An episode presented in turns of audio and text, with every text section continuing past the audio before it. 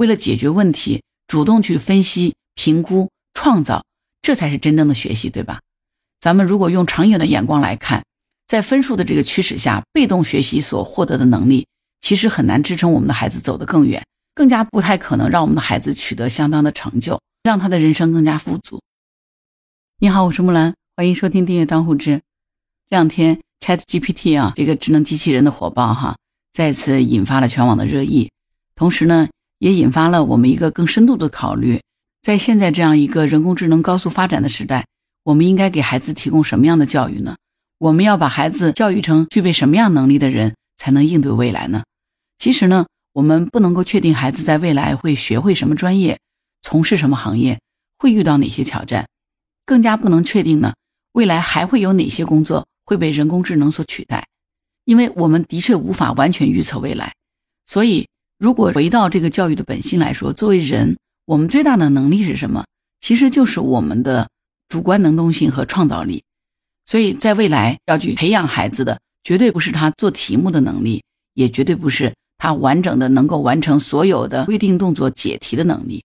而是要培养一个有创造力的、有创新性的、敢于开拓、能够承受压力，同时呢有自驱力、会管理时间、能主动学习和应对未来这样的孩子呢，他才有大量的势能推着他们向前冲。才有可能让他们面对未来不可预测的世界，充分的发挥自己的才能，在未来的世界过好他们的一生。我觉得这就是一个大的方向了。那么，如何才能够真正把孩子培养成这样的一个人呢？严格意义上来说，这是需要学校、社会、家庭我们三方共同努力的。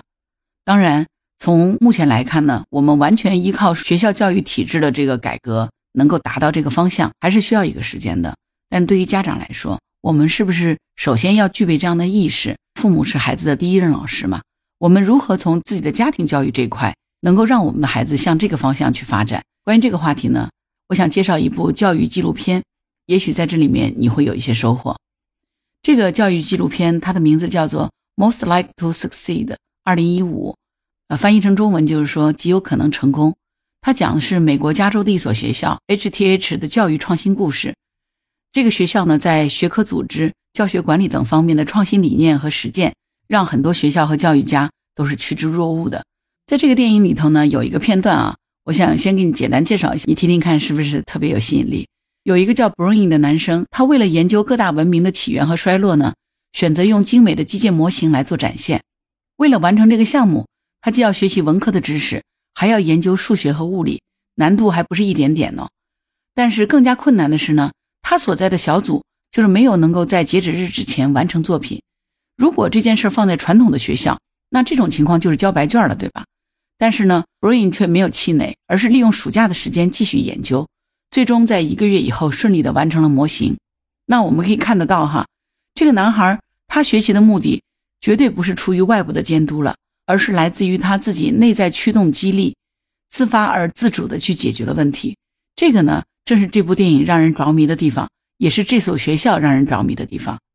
其实是把很多家庭和教育工作者的理想的目标照进了现实。那我们就来看看这部电影它到底讲了什么。这部电影讲述了美国加州圣地亚哥的一所创新学校 HTH 的故事。这是一所位于美国加州的普通高中，是一帮普通的孩子，再加上一群富有激情的老师，他们敢于打破一百二十四年的教育体制，把学校变成了另外一种模样。这个电影被业界誉为迄今为止关于教育题材最好的纪录片，获得了二十四个国际影展的奖项。呃，曾经有影评评论他哈说，这部电影应该是所有的家长和教育工作者必修课。比尔盖茨呢曾经造访 HTH 说，这是每一个美国孩子都向往的创新学校。在这个影片一开始，展现了一幅我们非常熟悉的场景：老师在讲台上认真而努力地讲授着课程，而学生们呢都安静地坐在教室里听讲。这种老师讲、学生听的这种授课方式，哈，目前来说是全球的主流教育模式。而这种教育模式呢，其实是源自于十八世纪的德国，所以这种模式呢，又被称为普鲁士教育模式。当时的初衷其实并不是为了教育出能够独立思考的学生，而是需要大量的炮制出忠诚且易于管理的国民。这个模式呢，后来被美国以及后来的工业化国家发扬光大了，培养了大量的标准化产业工人。为工业化的大生产输出了大量的人才，也培养了大量的中产阶级。所以呢，普鲁士的这种教育模式呢，它在工业革命时代是具有划时代的意义的。但是时间过去了一百多年，我们的世界在各个方面都已经发生了翻天覆地的变化，对吧？只有教育成了一个最坚固的堡垒，没有发生任何实质性的改变，而且呢，已经越来越不适应现实的发展。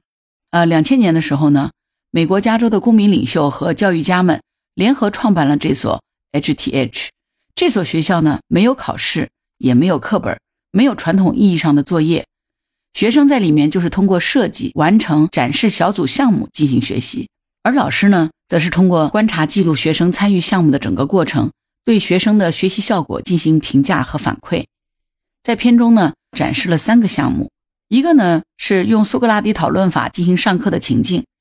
这个呢感觉就像是在头脑当中做思维体操，讲究精密思考。第二个呢是学习关于几个文明起落的知识，研究总结原因。并且用物理的方式表达出来，主要是利用齿轮的运转。这就是我前面介绍的那个 Brain 那个小组他在做的这个作品，就是这个内容。第三个呢是学习所有关于雅典的知识，排演一出戏剧。因为在雅典时候，只有男人可以演戏，女人是不可以的。所以男生的这个戏剧场景呢就是雅典，而女生的戏剧场景就切换到巴勒斯坦。和传统的这个教育模式不同的是，哈。这所学校通过设计展示小组项目进行学习，这个就是当下流行的 PBL 项目式学习。这种学习方法呢，就是以学生为中心，通过问题式的学习，打破学科的边界，同时呢又讲究深度和完整统一性。在项目制的这个学习当中呢，老师是不断的退后的，不再是站在讲台的中心，他们并不会决定学生做什么、怎么做。老师扮演了一个引导者和协助者的角色，但是他不是教授什么，而是引导；不是传授知识，而是让学生学会如何学习；不是训练，而是激发学生自主探索。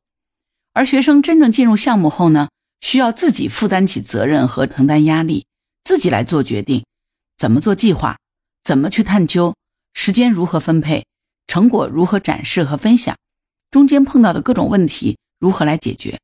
要自己找资料，用软件建模、设计图案、布置舞台、做鼓舞团队士气的演讲、处理自己的压力、做宣传板，甚至细到实验决定假装打耳光的角度，以及打手上还是打胳膊上的这个音效好等等。这样一来呢，这个动机和动力就很强烈了，那学生就会自动的加班加点，展现出极大的这个热情和自主性。在项目的整个完成过程当中呢。除了那些看得到的知识和作品，还会让学生通过锻炼得到很多技能，比如感受力、耐力、批判性思考、团队协作、自我管理等等。而且呢，这个项目的体验过程本身它也是宝贵的，让孩子们知道真实的生活和真实的教育其实都是混沌的，是在这种混沌中、不确定中，通过深挖和探讨各种可能性，才最终达成了项目的完成。通过这个项目的完成。学生们就找到了自己的动力和力量，完成了以前认为说我不可能完成的任务，由此所带来的一系列的经历和体验，可能改变了学生的一生。所以说，创造以前所不存在的东西，同时呢，还能够享受满足感，觉得世界是真的有趣、丰富多彩的。这个就是 HTH 他们所坚持的这样的一个教育理念。听到这儿哈，你会觉得说，这是真的是在上学吗？对。这真的是一所高中，他们是用这样的方式在进行教育的。也许你可能会有疑问哈，说这个学校是不是就像咱们国内的有一些重点中学一样的，其实是通过掐尖儿的方式选取了那些优秀的学生，然后在这个优秀的这些学生当中又进行了训练和教育。其实不是的，HTH 呢，它是一所公立学校，学生是在学区内通过抽签的方式公平进入学校的，而且也没有进行学生的特别选择。他通过这样的教育方式呢。做到了大学升学率百分之九十八，远远高于加州百分之五十的大学升学率，平均成绩呢也比整个加州地区的平均水平高出百分之十。所以，HTH 所展现的这种教育的理念和教育的尝试，呃，应该说是非常成功的哈。目前呢，这所学校已经是有十三所分校了，而且呢，已经从高中扩展到了初中小学，甚至是幼儿园，因为他们认为好的教育应该从幼儿开始。为了解决问题。主动去分析、评估、创造，这才是真正的学习，对吧？咱们如果用长远的眼光来看，在分数的这个驱使下，被动学习所获得的能力，其实很难支撑我们的孩子走得更远，更加不太可能让我们的孩子取得相当的成就，让他的人生更加富足，对不对？所以呢，如何能够让孩子深入思考，用前面所说的 PBL 项目这个方式进行学习？如何能够在有思辨力的这种框架下展开探究，探究文化知识的内涵和外延，拓展思维的这个深度和广度，在真实的任务带领下，让孩子学会去追溯这个知识之间的联系，提炼多角度的思考方法，最终培养孩子的创新性、创造性以及开拓思维、逆向思维，并养成自主学习的能力。这个才是我们真正教育要走的方向。著名的哲学家和教育学家约翰·杜威曾经说过。如果我们用过去的方式教育现在的孩子，那就是在剥夺他们的未来。所以，如果你也是父母哈，你也有孩子，我真的希望你能够去看看这部电影，相信你一定会从中有所收获。也真心希望，不管现在咱们的教育体系、整个教育行业的改革它是怎么在进行，作为父母，我们都可以有勇气行动起来，告别那种传统的压榨式的教育模式，展望孩子未来的可能性，回归到真正的教育，让我们的孩子。告别痛恨学习的童年和青春，告别那种刷题机器的这种内卷的行为，从而真正回归学习的本质。只有这样子，我们的孩子才有未来；也只有这样子，我们的人类才有未来。我们才不害怕任何 AI 对我们的威胁。你说呢？好了，关于孩子教育的问题，你有什么想法？欢迎在评论区给我留言。如果你喜欢木兰的节目，欢迎评论、点赞、转发、订阅、当护知。如果你喜欢木兰，也可以加入木兰之家听友群，请到那个人人都能发布朋友圈的绿色平台，输入木兰的全拼下划线七八九就可以找到我啦。关于节目中介绍的这个纪录片的视频链接呢，我会在木兰之家的听友群里分享。好啦，今天就到这儿，我是木兰，拜。